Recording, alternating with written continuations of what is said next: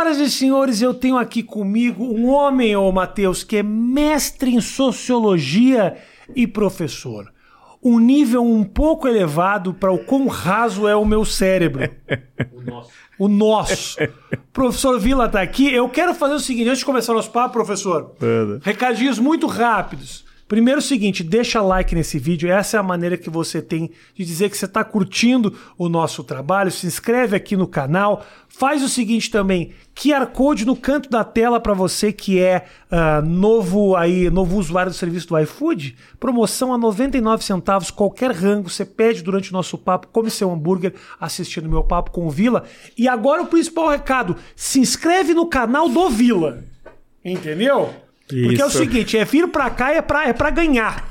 Não é só, só pra dar pra mim. É, se inscreve no canal do Vila, tá muito legal. Você descobriu é. no YouTube uma maneira muito legal de se comunicar com a turma, né, Vila? Sim, sim, sim. Primeiro agradeço aí o teu convite. Sim, eu acho que. E falar de uma coisa que não é lá muito agradável, de falar de política, de falar de economia, de falar do mundo jurídico, a relação de tudo isso que tem com a nossa vida. E o canal do YouTube, lá, que é o meu canal Marco Antônio Vila, uh, eu tenho me dedicado bastante bastante a ele eh, nos últimos dois anos e tem tido um eu acabei tendo um resultado super legal, né?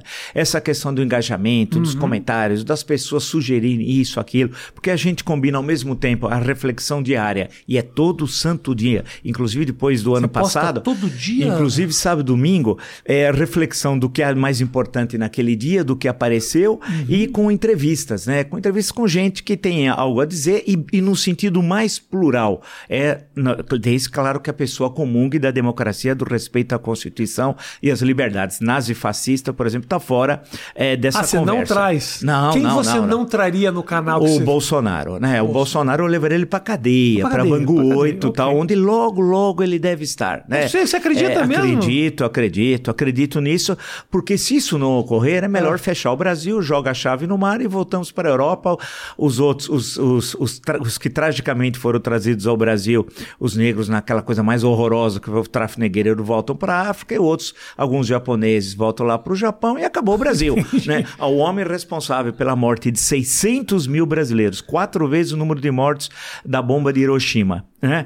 Ah, do bombardeio atômico lá em 1945. Ele simplesmente voltar para casa, lá com, a, com, aquela quadrilha, lá no, no Vivendas, Vivendas da Barra, lá, que ele era vizinho do Rony Lessa, por sinal, a sete metros, oh. né? O assassino de Marielle Franco, amigão dele, né? Ah, aí não dá. Esse homem, não só ele, tem de toda a caterva, como eu gosto de usar, que expressões em desuso. Caterva. A toda a caterva. Okay, caterva é bonito, uma expressão bacana, bonito. vem do latim. Então, toda a caterva que tem de ir, ou seja, os ministros que colaboraram por esse genocídio, né? É, infelizmente, os doutores Mengueles, porque nós tomamos doutores Mengueles no Brasil em larga escala, muito mais que a Alemanha nazista. Nós, e e, e o genocídio. Experimentadores. Os experimentos, as né? coisas mais terríveis que nós temos assim. Políticos, concessionários de rádio e TV que produziram fake news e sabiam que era fake news, porque é todo um esquema. O gabinete do ódio pede para o que eles devem produzir, rádios e TVs produzem esse material, o gabinete do ódio recorta e espalha, dando a legitimidade através do rádio e através da TV. Uhum. Todos esses têm de pagar. E não é vingança, não, Rafinha. É justiça, porque se nós pegarmos 600 mil cadáveres cadáveres e empurrar para o badapete, aí não dá. Aí é uma vergonha para o nosso país. Então, acho que isso é um compromisso que nós devemos ter aqui no Brasil. Não é só para que isso não mais se repita, como falam os políticos tradicionais, uhum. é mais do que isso. Foram 600 mil famílias destruídas. Você imagina o número de órfãos? Nós não sabemos ainda, logo saberemos, são milhares. Você imagina o número de. Tem muita gente que o aposentado sustentava o pai e os netos porque vivia da aposentadoria. A estrutura no Brasil é assim, né? O, cara, tá, o pai está desempregado, o neto não entrou no mercado de trabalho e era sustentado por quem? Pela aposentadoria. Esse cara morreu. Esse senhor morreu. E morreu porque houve um planejamento do governo, a loucura da imunização de rebanho. Isso é tese nazista, é uma loucura. E que deu do que nós estamos assistindo. Quer dizer, o Bolsonaro fomentou as mortes, estimulou os contatos, não uso da máscara, não compra da vacina. E por que não compra da vacina? E a CPI, que é a mais importante do século, demonstrou isso? Porque eles queriam propina, né? Eles queriam propina. Veja o caso da Covaxin, que é um escândalo. O invoice estava uhum. escrito em três línguas, inglês, espanhol e português. É sui generis. A empresa que recebeu o dinheiro em Singapura não era a mesma do contrato. O valor, pô, só tinha... E, os, e você olha para a cara dos depoentes, é tudo um 71 medíocre, que não sabe nem dar golpe, porque os golpistas de Brasília não é o, o Cabo Dominguete. Quando você olha pro Cabo Dominguete, você fala, esse cara é um tonto, esse cara é um idiota. E depois ele manda o WhatsApp que foi apreendido. Primeiro ele vai com o celular dele na CPI. Ele, ele é tão bobo. Você não vai com o teu celular na CPI. Eles vão pedir, aprenderam. Aprenderam o celular, viram o WhatsApp. Ele não tinha dinheiro para encher o tanque de gasolina do carro dele. Num dos WhatsApps ele fala, pô... E tava negociando bilhões, bilhões e bilhões. Um dólar por cada vacina, eu queria dar uma fortuna, né? Então, quando você olha aquela turma, esse, essa tal de Precisa, o pessoal lá do Paraná, Ricardo Barros, aí você vai vendo toda uma quadrilha e as pessoas morrendo, eles nem é. O tal de Roberto Dias, tinha um Roberto Dias ali, eu até brinquei bons tempos quando o Roberto Dias era apenas um grande quarto zagueiro de São Paulo. É. Isso foi lá nos anos 60. Excelente zagueiro, Jurandir e Roberto Dias era dupla diária. Aí mas esse Roberto Dias foi para happy hour às 5 da tarde. Naquele dia morreu acho que 1.300 pessoas, né? Tranquilo, às 5 da tarde, pô, fecha aí, já, já cansei. E foram lá negociar um bate-papo lá para fazer toda aquela maracutaia. E, o, e, os militares, com aquela falsa ideia de missão, em nome de Caxias. Que Caxias, que Caxias, coisa alguma. É um bandoleiro, todo um 71. É o general Pazuello. É só no Brasil que o Pazuello chega a general. Qualquer exército, ele seria cabo, se tanto, se tanto. No Brasil ele virou general três estrelas de divisão, só não foi de quatro estrelas de exército, porque a arma dele, que é a intendência, não tem quatro estrelas. Então aí você pega aqueles coronéis, tem o Elcio com H, o Elcio sem H, você olha aquela quadrilha, deixar isso passar, aí nós seremos carneirinhos sem culhões. Aí é, é o fim do mundo. Aí é melhor fechar o país.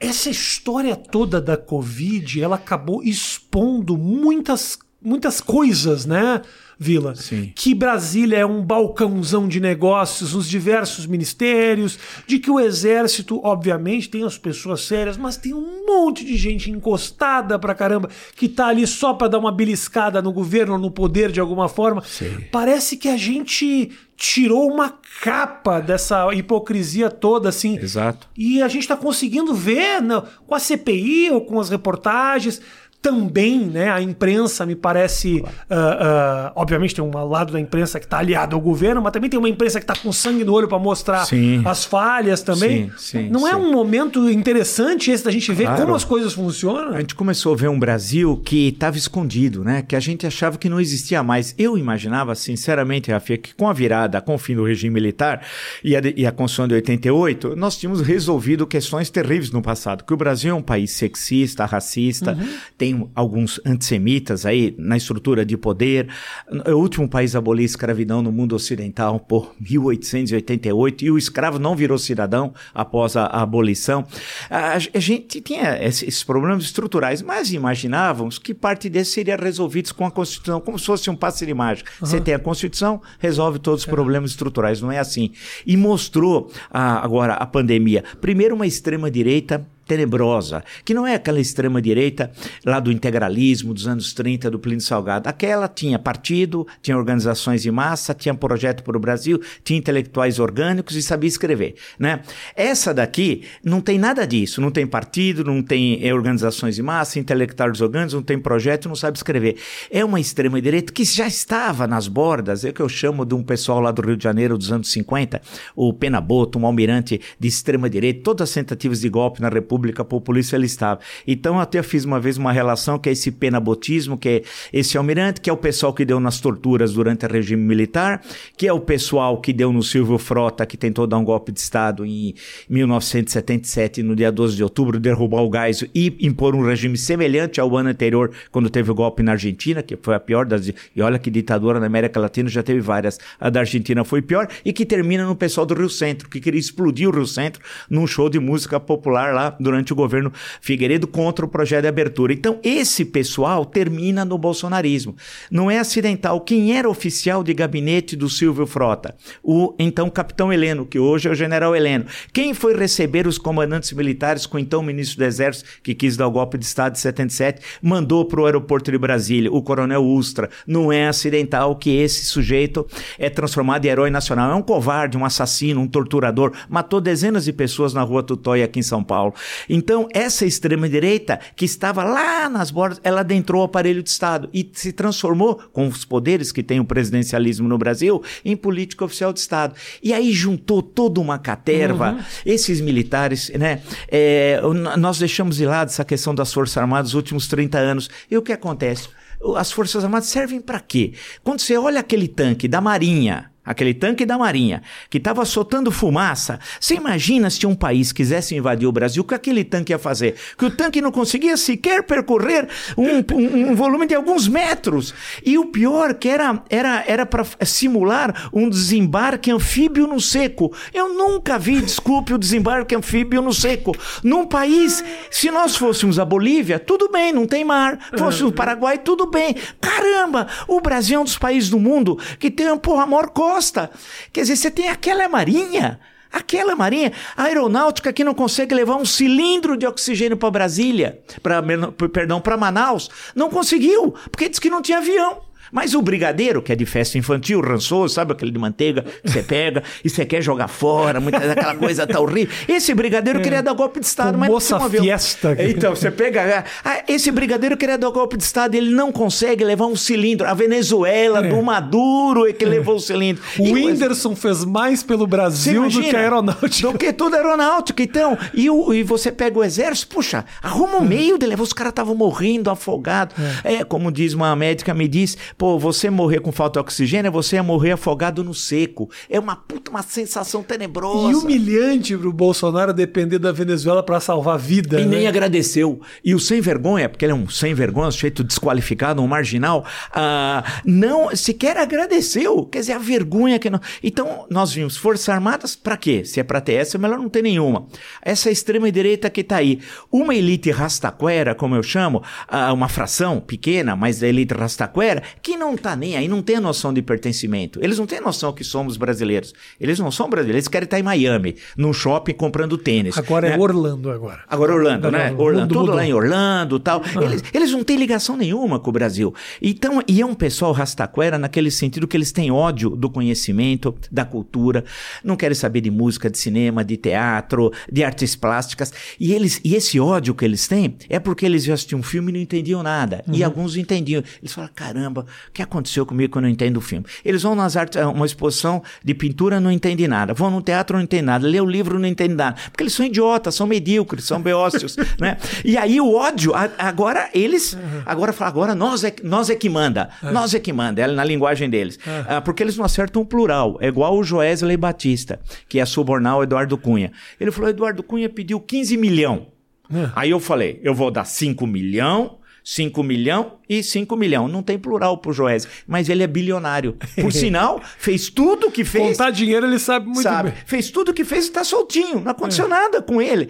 Quer dizer, isso daí apresentou. Esse é o Brasil real. Nós, nós tínhamos, acho que, uma visão, não sei, eu estou usando nós, mas muitas vezes vou usar o eu mesmo, algumas vezes um pouco idílica do Brasil, né? achando que não, tal, essa. Não, apareceu um Brasil cruel, não, um Brasil é. da barbárie. Com certeza. Não, essa, essa, é essa direita conservadora radical radical, eu posso estar tá completamente. Eu posso ser um ignorante, mas assim, hum.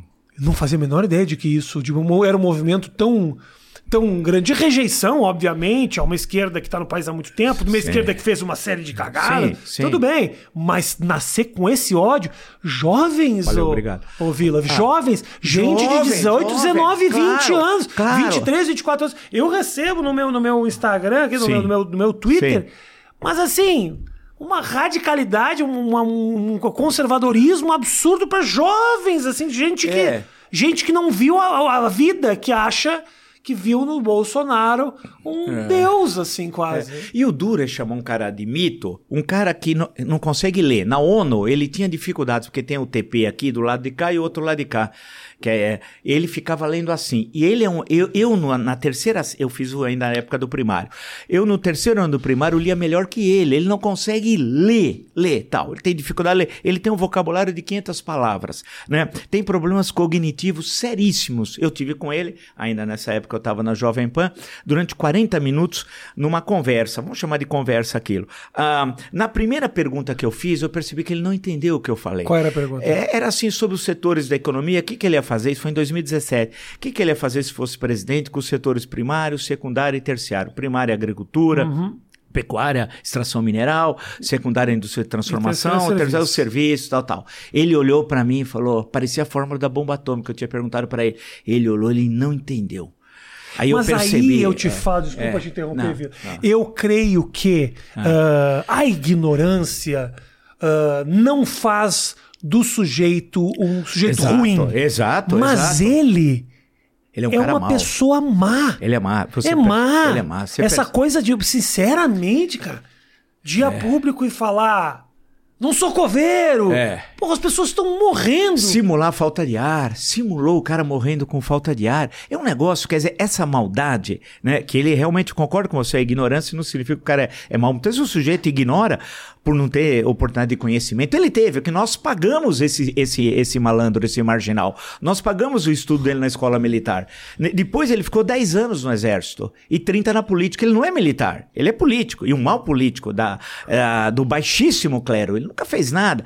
Então, e- mas ele é um sujeito mau. E aí também aflorou essa maldade da sociedade brasileira. Né?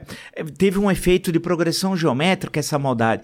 E você falou entre os jovens. E eu gostaria de- até de conceituar, não sei, sem, que não é nem direita no sentido clássico, não é conservador. Sim. Conservador é o Winston Churchill, por exemplo, ou liberal, tem tantos liberais, o Stuart Mill ao longo da história. Ele é reacionário, ele está fora do campo democrático, né?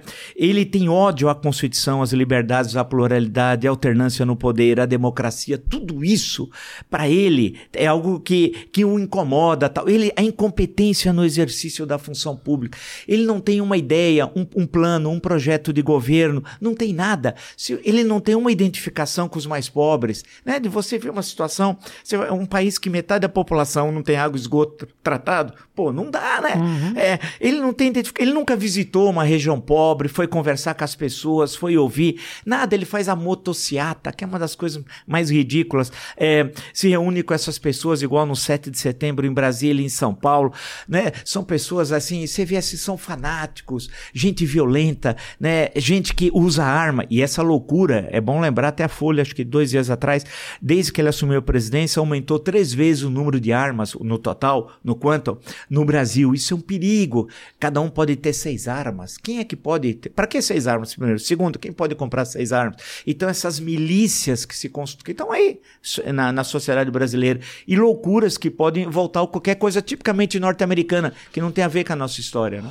O que você passou pela palavra fascismo aqui, fascista e, e você é um homem que conhece de história, sabe a história do fascismo. Sim. Você acha que realmente a gente pode enquadrar o regime aqui do, do Bolsonaro como um regime nazifascista? Que você usou até a palavra nazista. Sim, aqui. é isso, isso. Bem, primeiro Porque fazer- os judeus, eu, eu andei conversando aqui com um professor que fala sobre o conflito Israel e, e- e Palestina. O povo Sei. judeu olha essa coisa de chamar o Bolsonaro de genocida quase como um- uma, uma é, injustiça com o real genocídio do povo judeu e tudo Sei. mais. Não estamos falando da questão de nomenclatura. Estou falando de realmente de encaixar nessa Perfeito. conduta. A questão né? conceitual mesmo. Bem, conceitual. primeiro fazer propaganda. Aham. Eu tenho.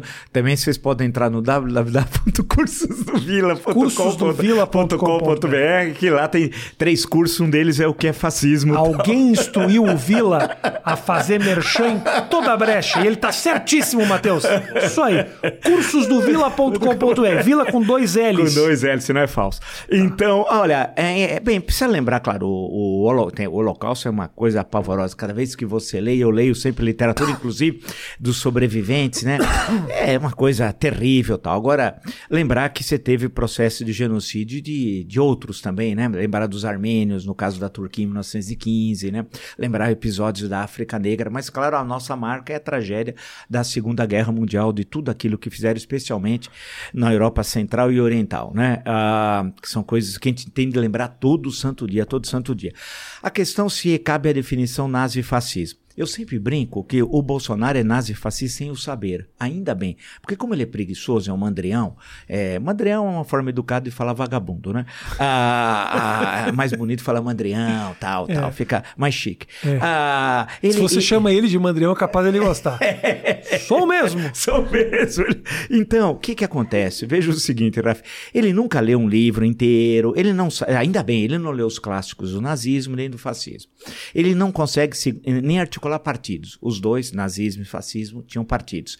É, organizações de massa também tinham, os dois. Ele também não conseguiu fazer. E construir um discurso cotidiano é, nazista ou fascista, já que eles são um pouco diferentes do nazismo do fascismo. Também não conseguiu.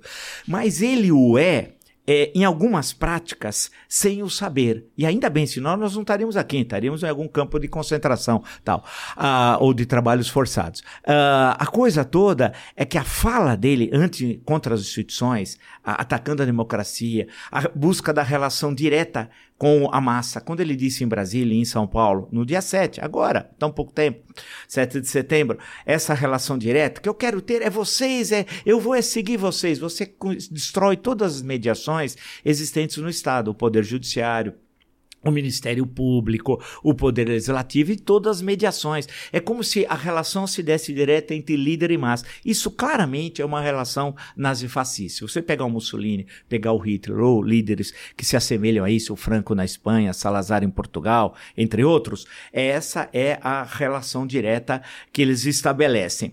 É, ele gostaria de partir para uma coisa mais, mais dura, impor a ditadura uhum. efetivamente. Você crê que sim? Ah, que... sim, sim. Ele não vai terminar mandato para o bem do povo brasileiro. Nós Mas ele falava mesmo, na época de deputado, ele falava, a ditadura ah, matou pouco, isso, o primeiro é. que devia morrer era Fernando Henrique Cardoso. Isso, falou em fuzilar, falou em guerra civil, falou em defender o tortura. Esse foi um erro. O Estado de Direito Democrático devia ter resolvido essa questão lá atrás. Ele não poderia ter dito isso, ele devia perder o mandato, ou de vereador dois anos e 28 como deputado federal e ter ido para cadeia, né? E não foi, né? Levou, levou, levou tudo, nós levamos, acho que vamos para o nosso, porque é todo mundo, é na base da brincadeira, tudo que ele falava, como se fosse um falastrão, vamos, vamos. E esse falastrão foi, foi, foi indo, isso. foi indo, foi indo, e em 2018, numa, numa situação em que ele não construiu, é bom lembrar que o impeachment da Dilma Rousseff em 2015, 2016, ele nada fez, e lembrar que antes, na década anterior, o Carlos Bolsonaro, como vereador, fez parte da chapa da coligação do PT na cidade do Rio de Janeiro. Portanto, ele nunca teve vinculação com o movimento democrático do impeachment, né? E isso que muitos não entendem. Até quando me perguntam, eu sempre tive me posicionando contra o PT, desde o primeiro dia de governo lá em 2003, escrevi artigos, é, participei de debates, livros, etc. Fala assim, pô, mas por que você é contra o Bolsonaro se você era contra o PT? Mas espera, vamos devagar com a dor. Primeiro, a sociedade não trabalha com em termos a, a, ciência em termos binários, né? Se não é uma coisa, tem de ser outra. Segunda, o Bolsonaro não é uma contraposição PT. O que se criticava do PT, com toda razão, era o aparelhamento da estrutura de Estado. Era tentar ter a permanência ad eterno no poder.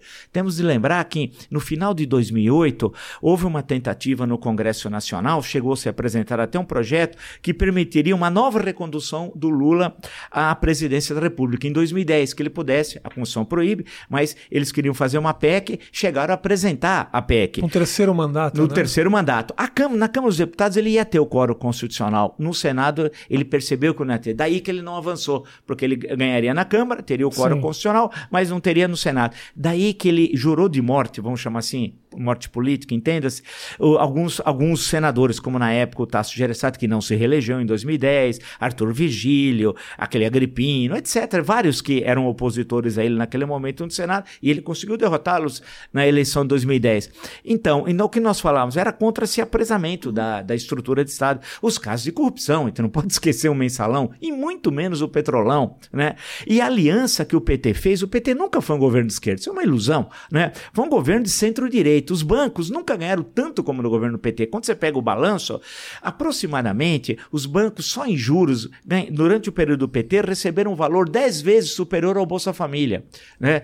E que o Bolsa Família que atendeu milhões e milhões de, de pobres e ah, gente na extrema, na extrema pobreza tal. Os lucros que tiveram os bancos. A classe média, até um certo momento, era lulista. Lembra a Bolsa Miami? Uhum. Quando tinha a Bolsa Miami, ninguém. Eu lembro que teve um. Quando eu lancei o Década Perdida, 10 anos de PT no poder, no final de 2012, teve gente que achou que eu era doido. Falou, pô, cara, você tá doido, que década perdida? Eu falava, não, olha aqui, que nada, olha quanta coisa boa. Eu lembro que um deles falou assim: a, a gente, não sei quem, mas ele dizia, a gente precisa, não é fazer as coisas contra o PT, disse ele, é fazer mais e melhor, porque o PT fez, mas nós podemos fazer melhor.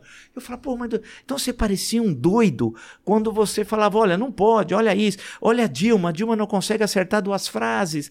Como essa mulher pode ser, ela falsificou o currículo, dizendo que era doutora em economia, tudo mentira, ela tinha bacharelado. Mas hoje, Vila, desculpa te interromper, Sim, claro. olhando o estado em que está esse país, Sim. sabendo que as coisas migraram para o fascismo, Sim. você olha um pouco para trás e se autoavalia do tipo, talvez eu não devesse ter pego tão pesado, talvez eu tenha contribuído um pouco para a eleição desse cara ou não? Você faz essa autocrítica? É, essa, essa, é uma boa, é uma boa, na verdade é, é, a, é a chamada pergunta lá de um milhão de dólares e por quê?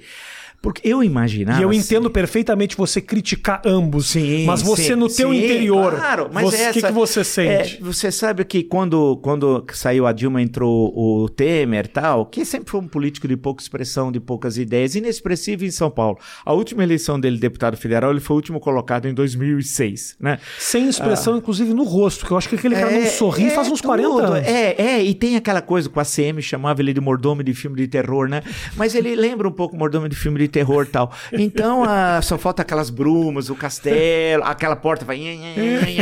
Ele vem atender, né? É um sujeito. Eu até me senti responsável. Falei, puxa, vamos esperar que esse governo aí dê certo, porque você faz um puta barulho falando 10 anos, mais de 10 anos, 15 anos contra uhum. o PT, dizendo que estava tudo errado. E agora vão. Mas aí foi um desastre o governo Temer. Né? O episódio Joesley, né? o episódio Rodrigo Rocha Loures na Rua Pamplona, aqui em São Paulo. O cara dá aquela corridinha, joga a mala de 500 mil reais no porta-malas fala. Aquele é, por sinal não aconteceu nada. O episódio Gedel, 51 milhões de reais numa sala, num apartamento abandonado em Salvador.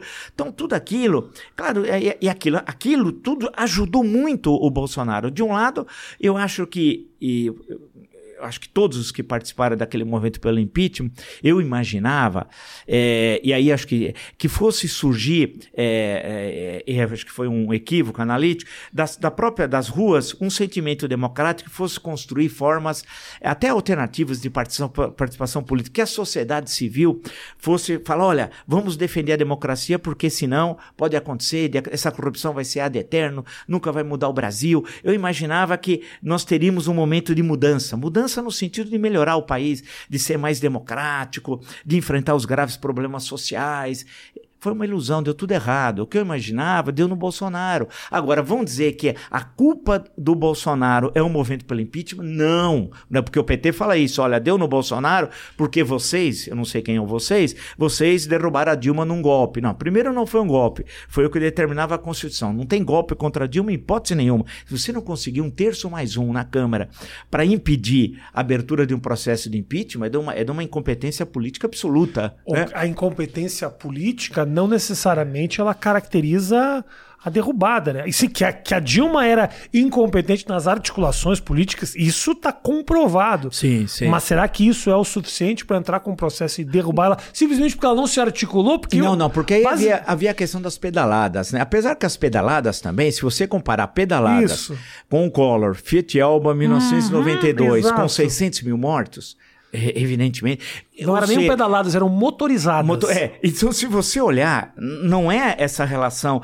contra, eu não gosto dessa Sim. questão, contra o extremismo, contra Bolsonaro e Lula, uhum. como se os dois fossem a mesma coisa. Os dois não são a mesma coisa. A crítica ao Lula e ao PT é uma coisa e a crítica ao Bolsonaro é outra. O, o PT, com tudo que fez, em momento algum, você pode dizer que ele conspirou contra as instituições. Uhum. Defendeu o golpe de Estado, é, transformou o Brasil num Estado párea da comunidade internacional, é, fomentou é, tratamento precoce e tal, se tivesse uma epidemia. Não, isso não ocorreu. Então uhum. não, não dá para transformar o Lula em, e o PT é algo que ele não é. O PT e o Lula é o que eu sempre falei que era, né? no que eu escrevi, é, nos debates em que participei, nos processos versos que eu sofri foram inúmeros. O Bolsonaro não tem processo do PT. O Lula me processou, eu tive ele estava ali, eu estava aqui. Ah, mas a né? esquerda gosta de um processinho. É, então. Então, a coisa toda, então a, a, minha discussão era republicana. Eu não tinha nenhum preconceito contra o Lula por ele ser migrante, é, por não ter ensino universitário, nada disso. A minha discussão era política, ao contrário. Ele ter chegado onde chegou é um exemplo. É, é a mãe dele, que criou os filhos sozinho, também é um exemplo. Não tenho nada. Eu digo isso porque a minha família é de São Bernardo do Campo, antes, muito antes de São Bernardo ser uma, uma cidade de imigrantes, era uma sociedade de, de imigrantes, né? De italianos fundamentalmente, um pouco de espanhóis. Meu avô era, parte de mãe era argentino, era uma, então era italiano, argentino, espanhol tal. Foi uma mistura ali. Agora, então não tinha nenhum preconceito de classe, nada de. Os bolsonaristas têm em relação ao lulismo um preconceito de classe, né? Eles se julgam superiores tal. Então a minha crítica, eu achei que nós, na comovendo impeachment, nós poderíamos dar um grande avanço na sociedade brasileira de consolidar os instrumentos democráticos da Constituição de 88, mas não.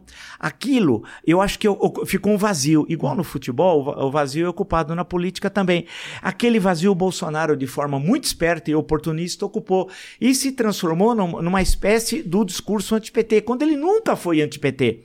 E ocupou esse espaço. Aí o Adélio Bispo ajudou muito, por outro lado, também a incompetência das oposições, do, dos partidos que se construíram como alternativas ao PT, com seus candidatos em 2018, não entenderam o que o eleitorado queria. O eleitorado queria um outro perfil de candidato e não aqueles tantos, e foram muitos, cinco, seis que você podia selecionar, tirando o Haddad e tirando o Bolsonaro, né? E aí deu na tragédia de, de 2018. Agora, a, a questão toda é que nós não podemos, claro, jogar no, no, no, no, mesmo saco é PT e Bolsonaro. São coisas diferentes, mas que desservem o Brasil. Agora, o Bolsonaro está fora do campo democrático. Uhum. Então, com ele não tem discussão. Com o PT ainda tem, com o Bolsonaro não. Uh, tem tanta pergunta para ti, Vila. Tô, tô, tô, até me sentindo inteligente aqui. você acredita. Você. Uh, que, que você acha desses questionamentos a respeito da tal da facada aí? Você acha Não, que eu é... acho, eu acho que teve o atentado é, pelo... Tem gente que fala que isso nunca aconteceu. E o PT agora, inclusive, vocaliza isso através até de um filme que eu não assisti, que eles lançaram, uh, dizendo tal, que aquilo lá não ocorreu, que ele supostamente já teria uma doença intestinal e aí aproveitaram, tal, tal, tal. Olha, eu acho que não. Eu acho que a, a, a, o, atent... o Adélio ah, Bispo ajudou muito, porque aí tem toda aquela explicação. Durante três semanas as televisões televisões só falaram do Bolsonaro tal, e ele só tinha participado de um debate em que ele foi muito mal, é, que ele levou até uma colinha escrita na mão. Quando a Marina perguntou, é, ele foi ler a colinha, a Marina estava de pé, ele de pé, e tinha um fotógrafo aqui que pá, pegou. Eu digo, e, e ele tem a mania da colinha, porque quando ele foi debater comigo em 2017, ele levou uma colinha também. Começamos lá, papapá, parará. Aí teve uma hora que eu vi um papelzinho. Pena que a gente muda muito de celular, igual de computador, e nem sempre leva nas na memória. Eu peguei discretamente diretamente celular e fotografia a colinha. Tinha uma colinha bem pequenininha, inclusive com um apelido que ele queria dar para mim. Ele é tão idiota, né? É tão idiota, ele queria me chamar de Apolinho. Só que em São Paulo e no Brasil ninguém sabe o que é Apolinho. No Rio, as pessoas sabem que o Apolinho é um cronista esportivo, muito conhecido, uh, e que foi técnico até do Flamengo em 95 tal, que na que época. Significa esse apelido? É, e o Apolinho era assim, pô, o cara era cronista esportivo, quer ser técnico e fracassou como técnico. Então que eu só sabia falar de política, mas se eu fosse fazer política seria um desastre. Esse era o paralelo que ele ia fazer. E aí eu até lembrei a ele, primeiro, que ninguém sabia que era o Apolinho. Segundo, não foi tão mal o Apolinho no Flamengo, porque eu gosto de futebol. Uh, eu sou Santista, nós estamos vivendo um momento difícil agora.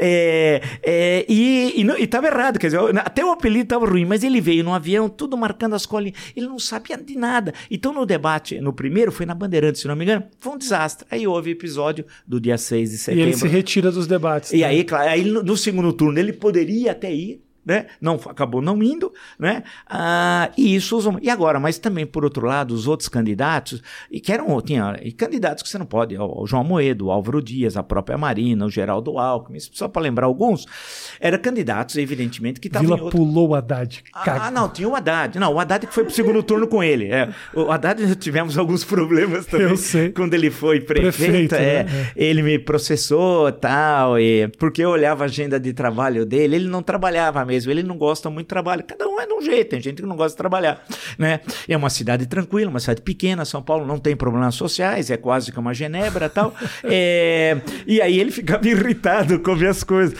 e aí com a, com a minha cobrança tal, mas isso é... Mas eu tô excetuando, pegando aqueles candidatos que muitas vezes o eleitor que foi pro Bolsonaro uhum. poderia ter votado, Sim. como Álvaro Dias, Amoedo, Marina, Alckmin, mais alguns aí que eu tenho esquecido.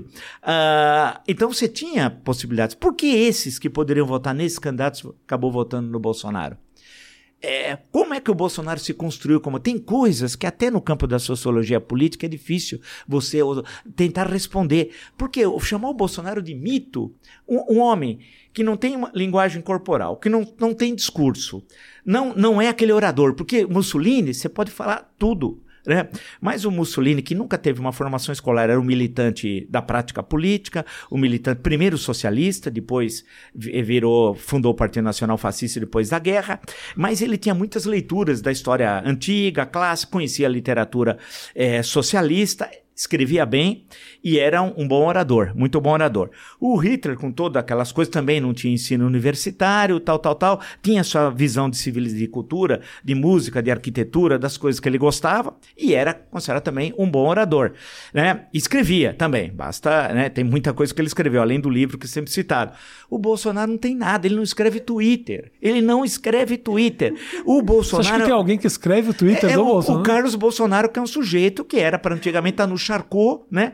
Que era o que a gente falava antigamente, ou no Pinel, porque ele, coitado, tem seríssimos problemas emocionais. A gente vê, né? Uh, seríssimos problemas. Então ele Eu não... acho que todos eles têm. A família, tem, tem. Também a família tem uma pai... questão, a genética é, ali não, não ajudou. com aquele pai. Agora você imagina, ele não consegue falar, não consegue escrever. É, é, aquele cabelo tingido muitas vezes de acaju, que ele tinge, com os políticos de Brasília tem duas cores que eles tingem. O negro graúna, que é aquele preto, e o cara tá com bigode branco. Você não entende como o bigode é branco, o cabelo é preto. Isso é um estilo, é um estilo. Não critica o estilo dos políticos. e o acaju. O acaju, conforme vai tomando, ele vai, vai lavando a cabeça, vai ficando de três cores. Aqui acaju, aqui é. semi-acaju, tá aqui... degradê. É, degradê. Aí, então, é ridículo. Não, e o jeito dele, a postura, ele é patético. Ele não encanta as massas, porque se você for pegar os políticos fascistas desse sentido clássico, né, pô, os caras encantam as massas, são grandes oradores, têm grandes sacadas. Ou do populismo, ele não é populista também no sentido da América Latina. Os líderes populistas é o Juan Domingo Perón. Imagina o, o Bolsonaro na Praça de Maio, como o Perón fazia, fazer um grande discurso na Praça de Maio, com aquelas massas, com a juventude peronista, com a CGT. Ele não consegue. Acabou de fazer um aqui nos protestos. É, aqui. você imagina, ele falou aqui 17, aqui ele falou acho que 17 minutos, eu contei, e em Brasília acho que ele falou 17. 7. 7 mais 17 dá 24 minutos. Foi o máximo que ele conseguiu falar na vida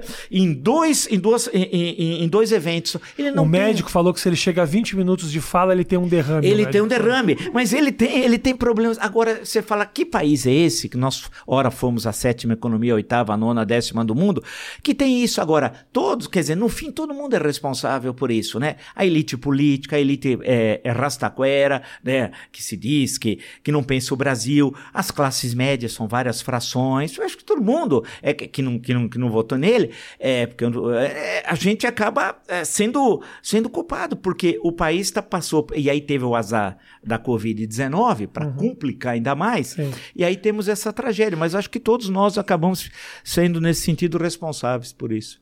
E por que então. Uh, nosso episódio aqui tá, tá, tá, tá interessante, tá muito focado nessa questão brasileira, que eu acho importantíssimo. Sim, sim, sim. Por que então essa devoção para cima desse sujeito, que é um sujeito limitado, um sujeito com pouquíssimo.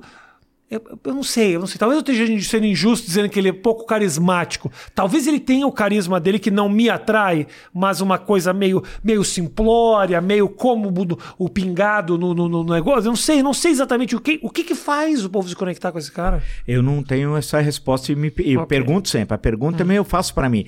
Porque ele é marginal. Ele passou a vida inteira com o submundo do Rio de Janeiro. Ele é sócio do escritório do crime. O ex-capitão Adriano, que foi executado pela polícia baiana e até hoje hoje ninguém esclareceu. Foi uma execução, dos tiros foi a cerca de um metro, um metro e meio, ele foi executado. O Adriano era sócio dele, né? Lá na, no Rio das Pedras, na invasão de, de construção daqueles prédios, o Adriano era matador de aluguel. O, o, o Bolsonaro é sócio do escritório do crime. Por que ele empregou a primeira mulher do Adriano? Durante sete anos no escritório, no gabinete do Flávio, sem trabalhar, era fantasma. Não só, quer dizer, ele pagava a pensão para a primeira mulher através do gabinete do Flávio. Nós pagávamos, né? Então, o Bolsonaro Bolsonaro é porque no fim ele, que é o chefe da quadrilha, da Orcrim, ele é, empregou a, durante sete anos e meio. E a mulher, e a mãe, melhor dizendo, além da mulher, a mãe do, do Adriano também, durante, foi funcionária fantasma.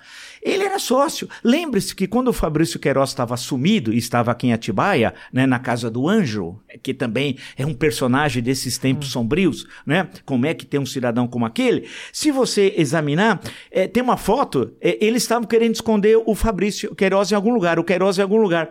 E aí tem aquela foto que está a mãe do Adriano, a mulher do Queiroz e o advogado, um tal de Boto, que não é o cor-de-rosa, estavam ah. é, ali, é, é, que eles estavam pedindo auxílio pro Adriano, que estava foragido na Bahia, não tinha morrido ainda. Estava pedindo auxílio para esconder o Queiroz.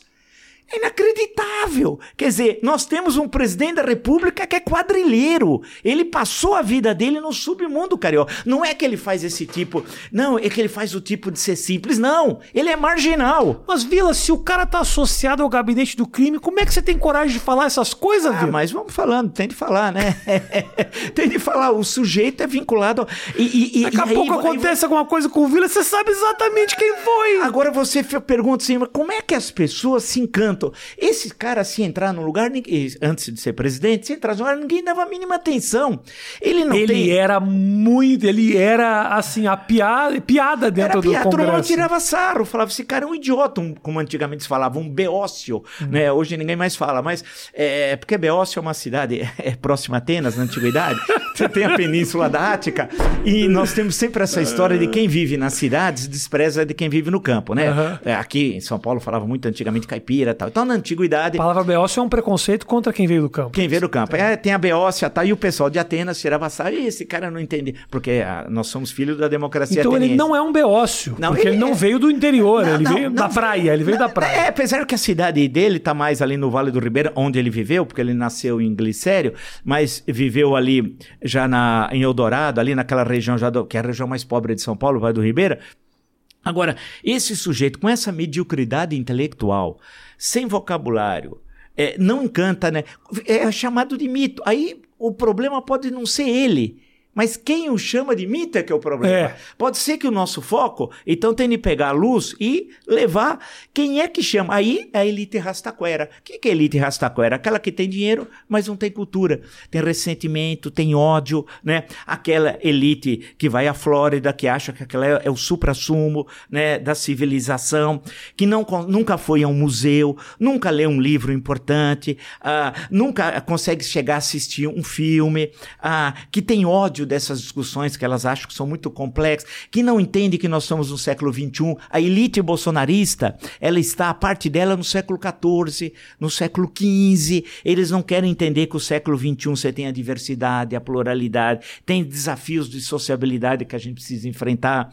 É, eles odeiam o Brasil, essa elite, ela não tem a noção de pertencimento, né? Então, e o problema não é o Bolsonaro. O Bolsonaro é isso, é, é um marginal, criminoso qualquer país sério estaria preso. No Brasil está na presença da República. Ah, ah, o problema é essa elite que o sustenta. Como é que, o, como é que a Faria Lima, em certo momento, na campanha eleitoral, se você olhar, e agora com os arquivos né, do Google, em 2018 ele foi falar umas bobagens, não sei onde, todo mundo riu, achou engraçado.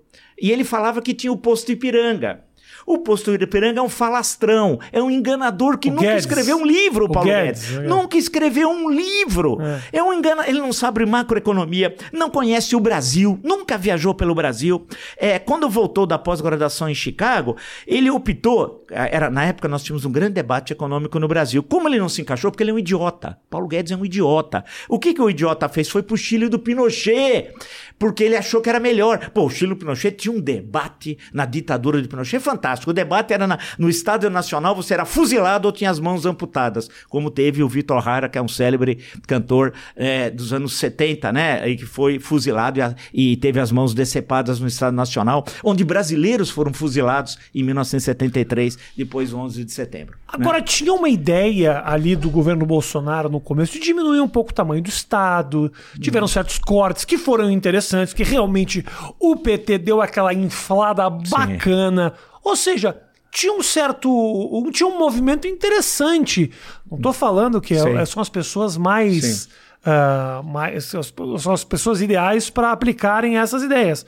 Mas assim, a ideia inicial de diminuir um pouco o tamanho do Estado, de tentar ah, ah, diminuir o gasto com funcionalismo, essas coisas, fazer reforma da Previdência, que é necessária num país que gasta tanto dinheiro. Sim. Entendeu? Então, assim, o que, que deu errado? Olha, primeiro, nós temos que entender o que que é Estado no Brasil. Se nós somos o que somos, é graças ao Estado. Se fosse na Sim. iniciativa privada, nós estaríamos plantando café até hoje.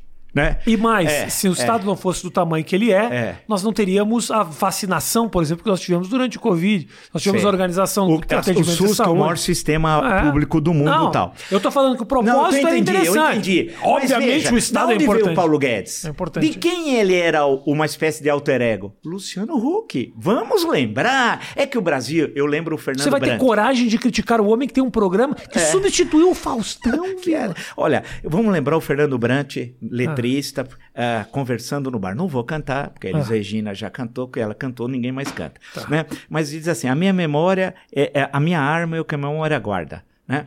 Tem lá, ele continua dos tempos da panela. Mas vamos parar por aqui, já tá bom. Ah, ele era, tava com o Luciano Huck.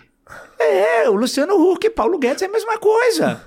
Aí, o Luciano Huck, isso foi em 17 para 18, disse que não seria mais candidato. Ele sempre é candidato e não é. Lembra um pouco da Atena, É que aí pra- não é, né? É... O propósito dele era só ter popularidade suficiente para Aí- pegar o trabalho do Faustão. Aí o outro veio Essa é a minha- cá. minha aí teoria. O outro, aí o outro veio, aí veio pro... Aí o- começaram a falar em questão de Estado e tal. Que ia fazer isso, ia fazer aquilo. Desigualdade, a elite brasileira, é, a elite, o andar de cima, quer mamar nas tetas do Estado. Sempre mamou e continua mamando. Só de, de isenção fiscal são 340 bilhões por ano. 340 bi! Acho que o déficit, não sei se é 600 no Brasil, em dois anos você eliminaria o déficit e tal. E são para as grandes empresas. Se você for pegar o setor industrial, o Brasil, 30, antigamente, a indústria chegou a ser 30% do PIB. Hoje ela é 9%. O Brasil foi o maior parque industrial do hemisfério sul até 1980. Né? Então, a Fiesp, quando vai a Brasília, não é para modernizar, é para obter privilégios, né? criar pro- privilégios, isenção fiscal, etc, etc. Então, o que aconteceu? Eles leem o Estado, a elite rastaquera, no sentido de, de buscar privilégios. Reforma da Previdência, que precisava alterar a questão da Previdência, porque o país envelheceu, né? não temos mais o tal do bônus Sim. demográfico, tudo aquilo. É verdade. Mas veja, foi feita a reforma. Os militares continuam com privilégios Ah, mas isso é previsível, né? previsível. Não É. ia tocar no dinheiro Então, então quem, quem, quem pagou a conta? O andar de baixo, o seu Zezinho, não sei das quantas, tal, Dona Maria. Então, a Uhum. coisa toda é que precisa fazer, o país precisa de reforma, mas tem medidas que, se você for fazer medidas políticas de choque, é, você consegue resolver alguns graves problemas nacionais antes de pensar no que é mais difícil, que são nas reformas estruturais, que aí precisa mudar a Constituição e não é fácil obter o quórum constitucional. Então, o que o Bolsonaro fez? Deu a ideia de falar que era uma coisa que não era, para até agradar a elite. Né? E, mas a elite brasileira também é uma elite macunaímica, é uma elite sem nenhum caráter. Porque lembra que ele teve em 2017, no Rio de Janeiro, no Clube Hebraica. 2017. lembro, lembro, e aí lembro. teve o episódio dos quilombolas, que Aham. pesavam não sei quantas arrobas. Todo mundo riu. Quando você pega o vídeo que tem no YouTube, todo mundo achou engraçado o que ele falou. Engraçado? E na hebraica? Pô, do povo judaico que passou, que passou ao longo da história. Porque quando a gente fala do Holocausto, que é uma tragédia, mas é muito mais do que o Holocausto. Se você for puxar os pogroms que teve na Europa Oriental, na Europa Ocidental, o número de perseguição aos judeus ao longo da história é uma coisa terrível. É, foi patética. Então- Aquela ida do Bolsonaro lá foi Então, patética. e aí os caras acharam, quando ele veio aqui na Faria Lima, acharam ele engraçado. Quando ele falou assim, é, mas eu não entendo economia, mas a Dilma é economista, e todo mundo riu. Eu também não posso engraçado. falar nada porque eu fazia um programa chamado CQC que ajudou Sim. muito também nesse lembro, eu lembro. entendeu? Então, assim, É, é, o pessoal... quem sou eu pra dizer É. que os caras estão errados? É, é. E ele veio aqui na Faria Lima e aí falou: não, mas a Dilma é economista. Eu não sou, não sei nada, mas ela é, e todo mundo riu, etc, tal, pá, pá, pá. E aí ele tinha o posto Ipiranga, que era o Paulo Guedes. Aí nós somos um país que tem a mania de inventar genialidades, que não são gênios. São beócios, como é o Paulo Guedes, né? E aí transformou-se um especulador do, do- da Bolsa, porque você ganhar dinheiro da Bolsa, você não precisa ser economista, você precisa ser um cara esperto que entende de especulação, você fica milionário. É o caso dele, né? É o caso de- desse cara. E eu sempre comparava um personagem do Essa de Queiroz, chamado Pacheco, é um conto bem pequenininho, tem umas cinco páginas, o conto do Essa de Queiroz, que era um grande crítico de Portugal, daí que ele era mais, é mais considerado na, em certa época no Brasil do que em Portugal, que é o Pacheco, que era um gênio que morreu, aí chega um jornalista francês, vai falar, quem é esse gênio? Aí o jornalista começa a pesquisar a vida e vê que ele era um idiota, não tinha nada, não tinha um livro, não tinha um artigo, não tinha um ensaio, não tinha uma lei, mas era considerado um gênio. É o Paulo Guedes. O Paulo Guedes não tem nada, né? E aí joga o Brasil na estagflação, como é que nós estamos vivendo, uma combinação terrível, estagnação econômica e inflação. Veja, se o Brasil, o ano que vem, deve crescer um, provavelmente, ou menos que um, 0,8, 0,7, a população brasileira cresce 0,8. Cresce muito pouco hoje. Inclusive porque o país está envelhecendo muito rápido. A pirâmide etária era assim. Está começando a ficar assim, logo vai ser assim. O que vai significar que precisa de muitos gastos para previdência social, eh, etc, etc. Né? Quando eu fazia ginásio já faz tempo, no verso Ginásio? do caderno... É, ginásio ainda. Eu fiz Ah, eu ginásio. fez ginástica. Não, não, não. Espero que você faça ginástica Ah, até não, hoje. Eu engano e tal. Ah, É, ok. Então, aí eu fazia o ginásio e no verso, antes não tinha cantor sertanejo, dupla sertanejo, não. Tinha o mapa do Brasil. E aí tinha o mapa do Brasil e tal. E aí vinha crescimento demográfico, dois pontos, 3,2. O pessoal achava legal. cre- Puta, é uma loucura crescer 3,2 e tal.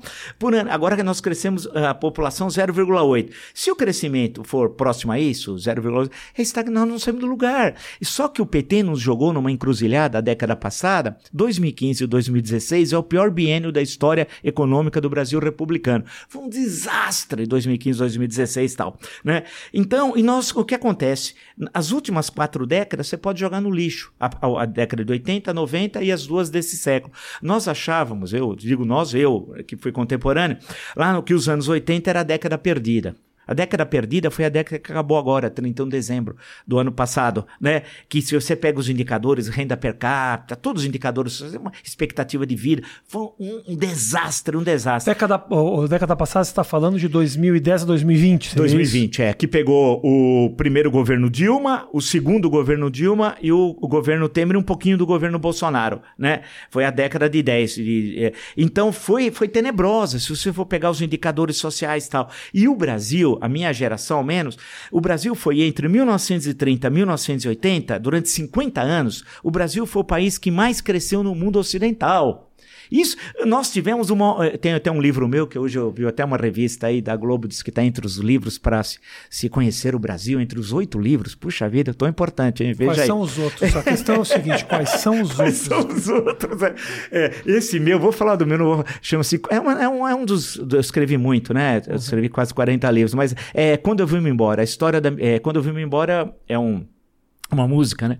Ah, é música do Caetano, né? Eu não vou cantar, mas. É, é- Eu vejo que você fala que não vai cantar, mas você Eu quer. queria ser cantor, Você mas queria, eu deixei né? cantor, Eu senti. locutor esportivo. Eu, eu senti que tem uma ser coisa. jogador de futebol. Tem um, tem um, um, um- tenor frustrado aí atrás. Mas se chama Quando Eu Vim Embora, a história da migração nordestina para São Paulo e tal. Mas que conta, porque é um, é um livro que se conjuga com outro meu, que até me pediram hoje, mas tem muitas edições, mas está esgotado. Chama-se Vida e Morte no Sertão, História das Secas do Nordeste nos séculos 19 e 20.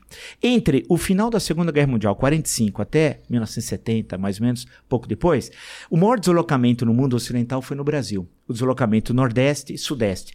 Um pouco para o Rio, São Paulo, região metropolitana, interior e norte do Paraná. É os chamados paus de arara, grosso modo. Mas a, a maior parte não veio por via rodoviária, veio por via ferroviária. Mas a gente lembra, claro, da figura do pau de arara, que era um caminhão em que a carroceria era adaptada e vinha, chegava a vir 110 pessoas na carroceria. Você imagina a loucura em dias e dias de viagem, grande parte das estradas de terra tal. Então foi um enorme deslocamento populacional. Você podia dizer assim, pô, isso levou a um caos social onde eles chegaram. Não.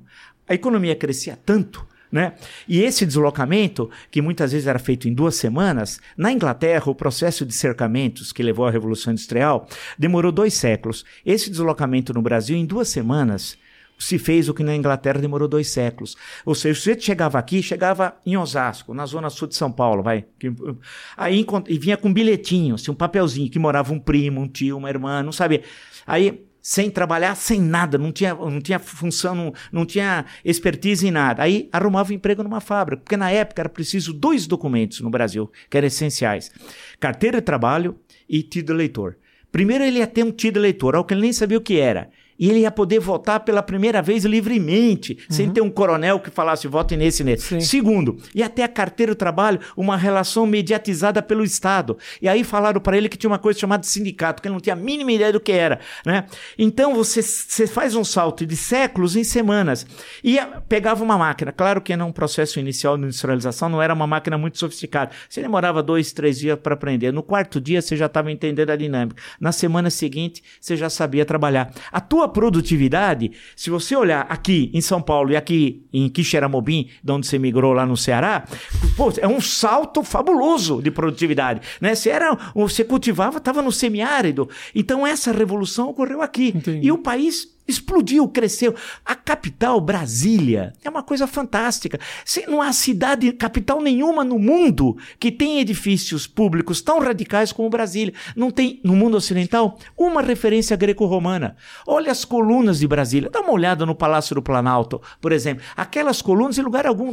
O que o Neymar Mas fez que com o super gênio, isso faz, viu? Mostra que era o país do futuro. O que ah. nós, nós estávamos ocupando o oeste, tá. a migração para o oeste, a marcha para o oeste, como fala o Cassiano Você está falando Ricardo. isso como positivo, não positivo. ter colunas. Ah, bom. Crescendo. Eu achei que você queria colunas romanas em Brasília. Não, eu falei, meu Deus. Não, nós estamos, se você olhar os outros, Entendi. ou seja, era que nós éramos, uh, o próximo milênio seria nosso. Mas ao mesmo era tempo levaram a, a, capital do país para o meio do deserto, onde um povo não tem acesso. Não, mas aí é, uma, aí é uma outra coisa. Do, é estratégico também. Todas as, todas as constituições republicanas falavam em transferir a capital, porque havia uma questão, nem, hum. no mundo, nenhuma capital era beira-mar, porque tem a questão de guerra, etc. Tal. E havia, no caso brasileiro também, a questão da ocupação do interior. Nós sempre ficamos no litoral, isso desde o período colonial. Falando nisso, agora em novembro, mais uma propaganda. Puta vida, tá demais aqui.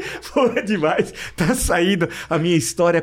É uma história. É. É, acho que o título é Um País Chamado Brasil, Editora Planeta. Cursosdovila.com. Não, não, não. Esse, esse, é um livro. Esse é um livro. Esse é um livro mais um. Esse é um livro que tá saindo. Tá. E eu vou justamente, claro, começo com a expansão marítima portuguesa, aquela história toda.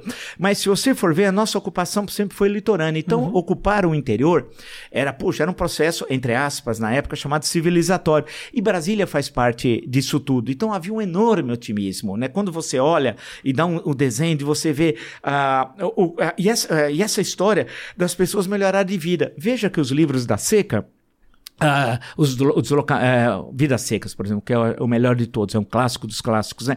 Como é que termina? Migrando para São Paulo. A, a, a, assim, a Vitória fala pro Fabiano: chega, não quero deixar meus filhos aqui, né? O, o, aonde você é melhorar de vida? Migrando. E aí eles vêm com a cara e com a coragem sem nada, sem nada, não é o Estado que determina, nada, os caras vêm e melhoram de vida, os seus filhos são educados, né? É, passam, o, o, o, neto vai viver melhor que o pai, que vive, passou a viver melhor que o avô. Então nós tivemos tudo isso aqui. Aí chegou um momento que nós tropeçamos, que é o, são os anos 80, no momento até da redemocratização, mas em termos econômicos nós ficamos meio perdidos. E aí tem de discutir, que é uma que eu converso até com as pessoas até no meu canal, para tentar entender para os economistas especialmente.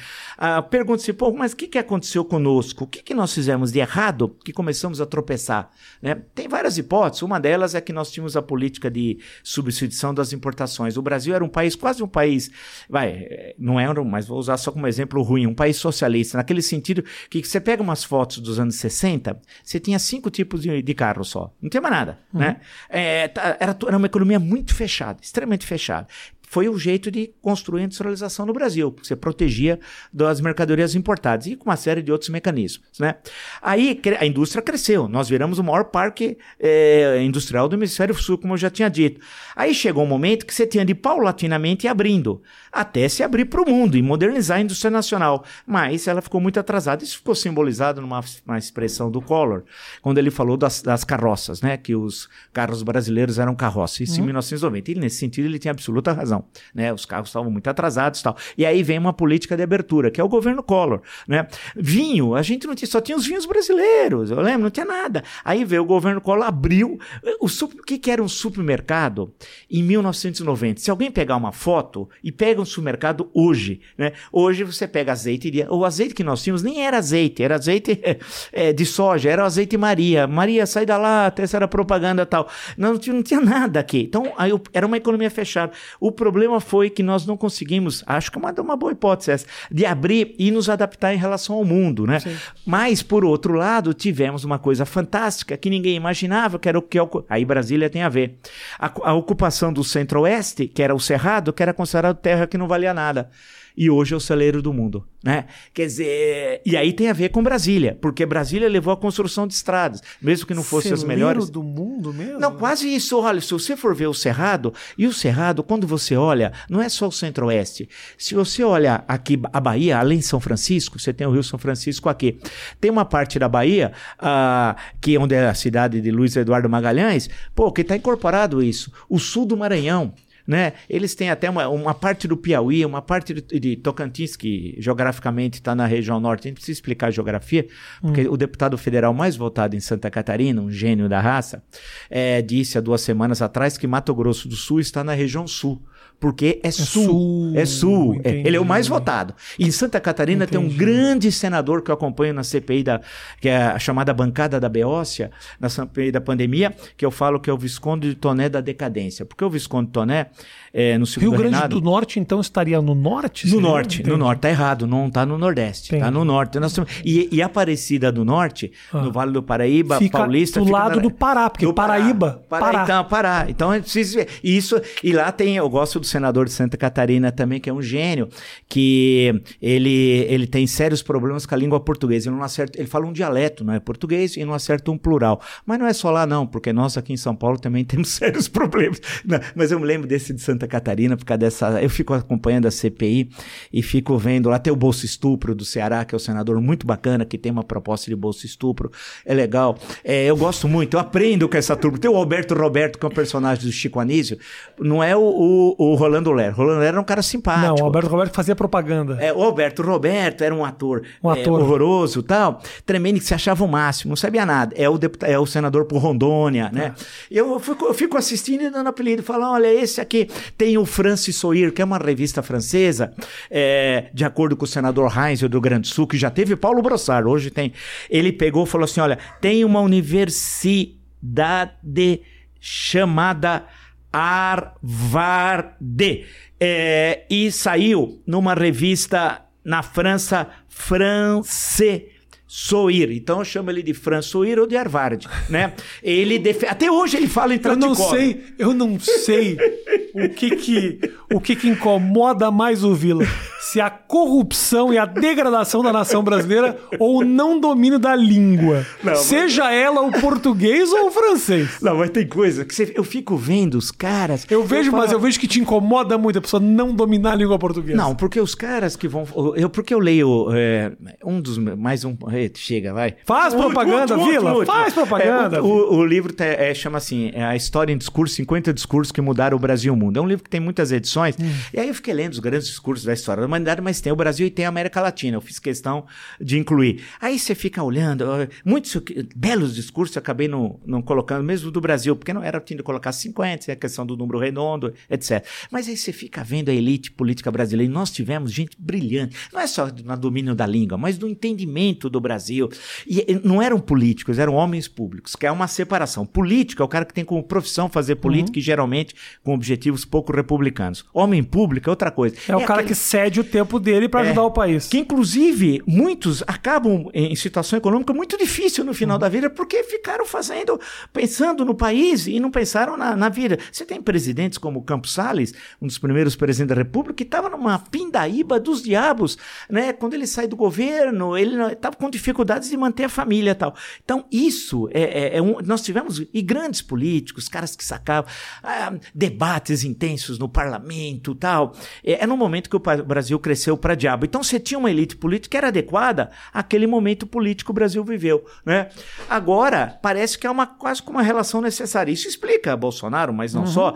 Mas a gente que você fala assim, meu Deus do céu, esse cara aí não, não sabe nada, esse aí é muito ruim, o outro só diz bobagem, o outro não conhece geografia, né? Ah, e a falta de compreensão, de entender, de, de ter projeto para o país, entender como é que o país está, para onde nós vamos.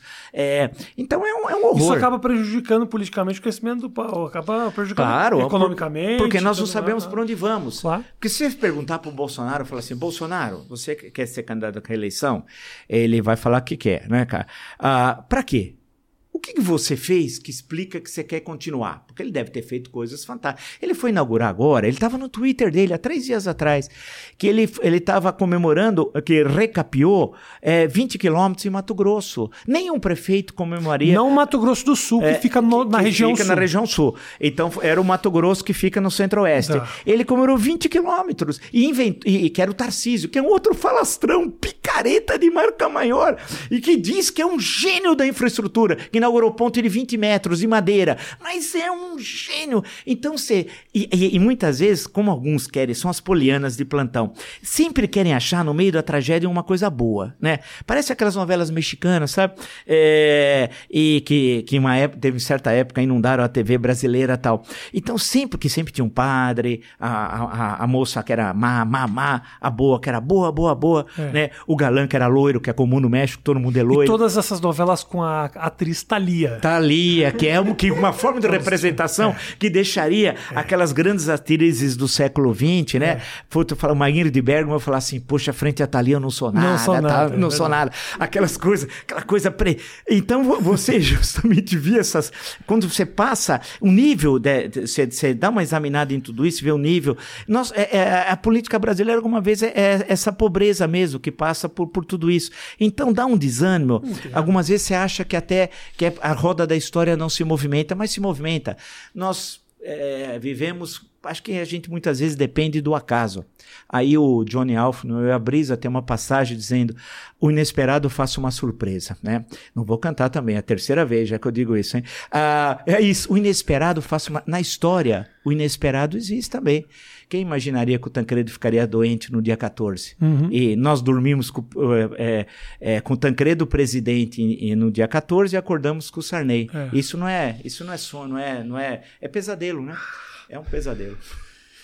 Senhoras e senhores, ah, ah, primeiro eu gostaria de dizer o seguinte: vai ganhar mil reais aquele que apontar quantas vezes o Vila ah, disse que gostaria de cantar, mas não cantou.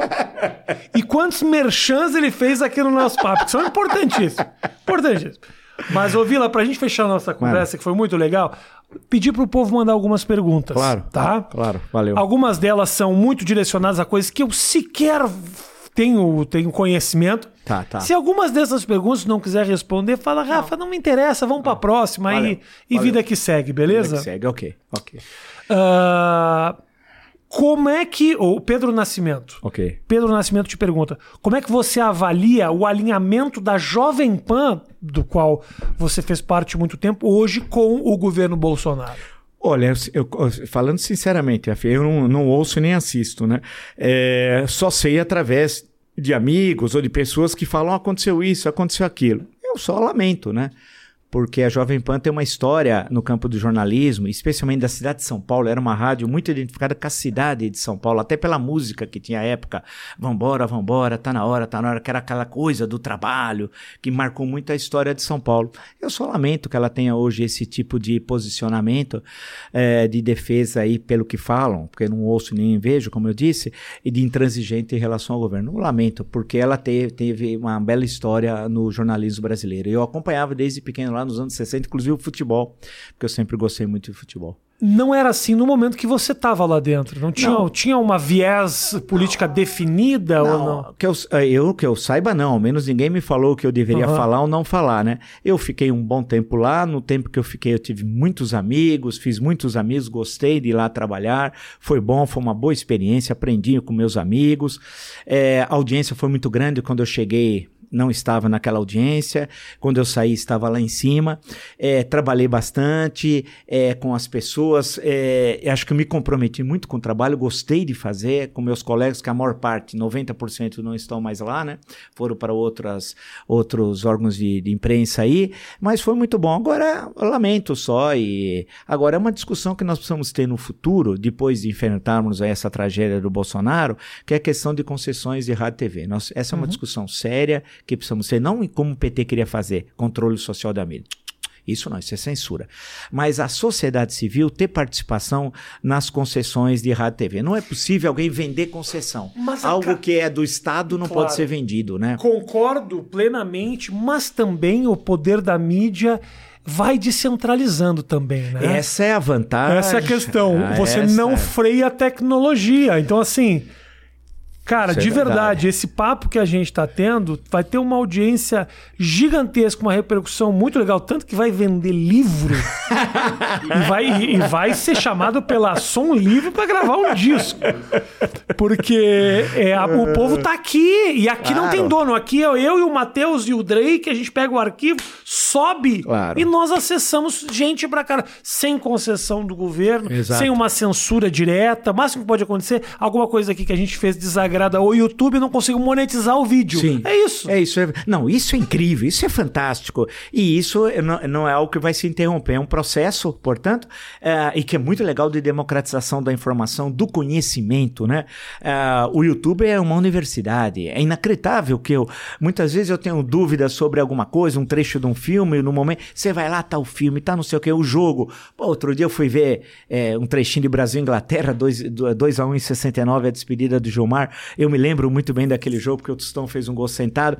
Eu vou lá, não só tinha, se quisesse, tinha quase o jogo inteiro, mas tinha os 6, 7 minutos, como tinha a crônica do Maor, cronista brasileiro Nelson Rodrigues, sobre o jogo. Pô, aí, aquela, eu fiquei o dia inteiro é, lembrando é. daquilo. Falei, mas que coisa maravilhosa. Então tem isso. Agora, mas nós precisamos discutir isso, porque são concessões do Estado. Na Europa você não tem isso. Canal religioso, tem que acabar. O que é isso? Eu pego um canal e o, o, sujeito tá querendo ganhar dinheiro. Em nome de Jesus, Deus no comando. Aham. Que Deus no comando? Se... Eles não pagam é. impostos. Né? É, é, é. Veja, hoje tem, acho que no UOL, a, a, a fortuna que eles devem para a Receita Federal. Que, aliás, o, o Bolsonaro está querendo perdoar. É Sim. mais de, acho que é 1 bilhão e 700. É, é muita grana, então tem de acabar. Não, o Estado é laico. O Estado não é nem evangélico, nem espírita. O Estado é laico. Acabar com as concessões religiosas. Nenhuma religião pode ter concessão de rádio e TV. Ponto. Acabou.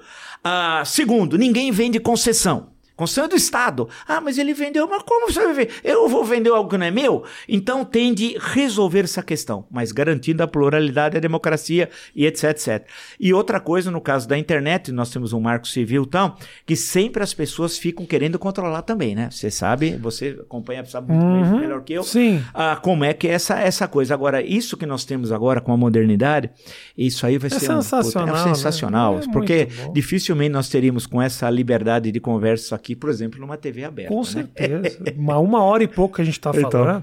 E assim, se você quer conhecimento mesmo, se você quer aprender, obviamente você não vai assistir uma rádio às 7 horas da, da tarde, porque não tem, é realmente só religião. Você quer conhecimento? cursosdovila.com.br. é lá boa. que você tem conhecimento. Mais duas perguntinhas aqui. O Alex Lola te pergunta: Ô Vila, não é muito triste não ter cara nova na política? É, é, agora, é e não é, viu? É, 2018 elegeu tantas caras novas e tantos idiotas, né? As e os idiotas. Basta ver a Câmara dos Deputados. A renovação de 2018, na maior parte das vezes, foi uma tragédia. Veja cada figura. Veja a Assembleia de São Paulo, tem cada figura. Veja a Câmara dos Deputados. Agora, teve coisa boa também. No Senado Federal, esses senadores que se destacam muito, o Alessandro Vieira, por exemplo, é de Sergipe. É, você vai pegando a, uma série que foram eleitos em 18, tem gente, tem gente muito boa, né? A, na, mas teve muita gente ruim, né? Gente que quis ter um, no parlamento uma ação como se tivesse é, nesses movimentos tal, que são coisas diferentes. O existe um, um, uma outra relação. Mas é verdade, falta. Agora, nós somos um país machista, precisa ter cotas. Não goste ou não goste, é impossível. Por exemplo, na CPI da pandemia, originalmente não tinha uma mulher. O Brasil tem a maior parte da população são mulheres e tal. Depois foi criada lá uma, uma bancada tal feminista, etc. Tal, mas não tinha. Então é uma coisa básica que nós precisamos né, resolver. Então é um país ainda muito machista, precisa ter as cotas, a presença de negros é pouquíssima na política brasileira, que não bate com o número de negros na sociedade brasileira, etc. Tal. Eu estudei uma época uh, no México e eu gosto muito do México, aprendi muito. O México era um país na época que eu fui era ultra machista tal, tanto que revistas que no Brasil como Playboy que tinha nas bancas, lá não tinha, ficava escondido. A novela, passava as novelas da Globo sempre. O Brasil, era, é, na época, tinha todas as novelas, música e tal. A novela Você sabe de. Ah, falando em novela, você é. sabe quem é de lá. Thalia. Thalia, sim, Importante sim. dar o crédito. Thalia. Falou em México, falou Thalia. Falou Thalia. Maria, ela... É Maria lá del Barrio. É, ela. então, tem a Maria do Bairro, tem a Maria Mercedes Isso. E, e simplesmente Maria. A trilogia das Marias. Diz, é... de, o, Matheus, você guardou esse momento onde o homem que é maior produtor de conteúdo de qualidade sabe de cor o nome das novelas do SBT? É, foi, foi Televisa. A Televisa. A Televisa, que era o Emílio Ascara, que era dono do América, lá do time da Cidade do México, do, do Estádio Azteca, era dele. Agora não sei se é, mas na época que eu fui era. Um dos homens mais ricos do mundo. Do mundo, tal. Ele era um poder lá, lá dos diabos. E lá eu passava, nessa época, acho que a Tieta do Agreste, se não me engano, era alguma coisa. É, a, a abertura tinha uma mulher seminua aqui no Brasil. Lá era tudo censurado, tal. Então havia uma. Aí foi indo, foi indo, o país foi mudando. O PRI perdeu o poder, que ficou lá eternamente no poder. O Partido Revolucionário Institucional. Aí criaram. Hoje você tem metade de mulheres é, no parlamento e metade de homens tal. E também na composição do governo, a presença das mulheres. Então, isso nós precisamos enfrentar, isso aqui no Brasil, né? Porque ainda é um país que discrimina muito, não só as chamadas, entre aspas, minorias, como é, discrimina as mulheres. Um país com pouca representatividade, não tem é, dúvida. Que, que não, não tem a pluralidade na é, representação política que existe na sociedade. Grande Vila. Valeu. Que olha, prazer te receber. Olha, não, foi, foi muito bom, acho que a nossa conversa, falamos aí tanta coisa, fiz tanto merchan, né? Putz, a vida, hein? Se outro vir aqui falar tanto assim... Tô olha só. o Milton Neves. Não, não, Vamos deixar o Vila daqui a pouco tá no Masked Singer. Seguinte, novamente vou repetir, segue o canal do Vila, realmente ele tá produzindo conteúdo e muito legal. Eu gosto muito do teu tom, ô Vila. Tem uma ironia por trás, é, tem um sarcasmo é. ali que é muito bacana. Eu vejo que o povo tá se conectando e é legal. muito legal ver essa migração de uma figura como você para esse lugar mais independente, onde você controla a tua própria agenda, Sim. onde você faz as coisas do jeito que você quiser e emite as opiniões que você bem entende. É, é muito legal é, isso. Eu, então, agradecer muito também o convite. Eu, eu, gosto muito do humor também, sabe? Uma coisa que eu aprendi desde os anos 60, vindo daqueles programas antigos que eu assistia. E eu sempre gostei muito do humor brasileiro. E também no debate político do passado tinha muita ironia, muita gozação dos grandes oradores, de fazer piadas, etc. E eu tento combinar esse discurso e, e não produzindo, criando Sim. uma persona, nada disso. Porque eu fiquei 30 anos com professor universitário, que é um outro mundo, uma outra linguagem. E, e é muito gostoso. Eu acho que eu gosto de ficar passando também por essa. E passando também pela ironia e pelo humor brasileiro, que teve grandes caras. Eu gosto sempre, de vez por outra, eu lembro do Walter Dávila, que eu admirava muito desde. E de programas humorísticos, de personagens Legal. e de figuras fantásticas que nós tivemos também no humor brasileiro. Obrigado pelo carinho de todos vocês. Aproveitando o seguinte, meu rango do iFood já chegou que eu pedi no começo aqui, tá? Então você coloca a câmera no QR Code se você ainda não botou. Coloca, tem um QR Code aqui no canto da tela. Vai lá se você é cliente novo do iFood, 99 centavos, uma refeição muito legal. Tá bom? Um grande beijo, não esquece. Para Canções do Vila é www.cançõesdovila.com.br. Lá com exclusividade, você paga uma mensalidade de 150 reais para ver o Vila cantar. Um abraço. Oh,